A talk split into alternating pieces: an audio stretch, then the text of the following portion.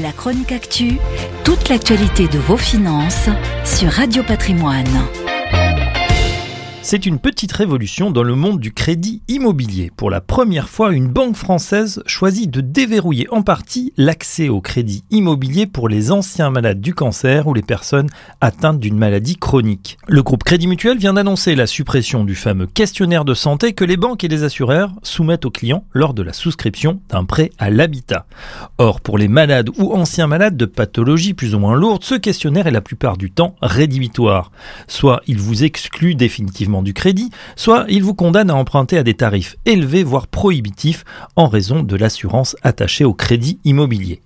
Pour le président du Crédit Mutuel, Nicolas Terry, cette mesure vise à mettre fin à la double peine pour tous les malades atteints de cancer, de maladies chroniques ou même de Covid dit long, leur maladie et l'exclusion de tout mécanisme d'assurance. Néanmoins, attention aux petites lignes, la banque ne propose cette disposition qu'aux clients ayant domicilié leurs avoirs depuis au moins 7 ans, une manière de récompenser ses plus fidèles clients, mais également de conserver une clientèle volatile lorsqu'il s'agit d'aller dégoter un taux de crédit plus faible à la concurrence.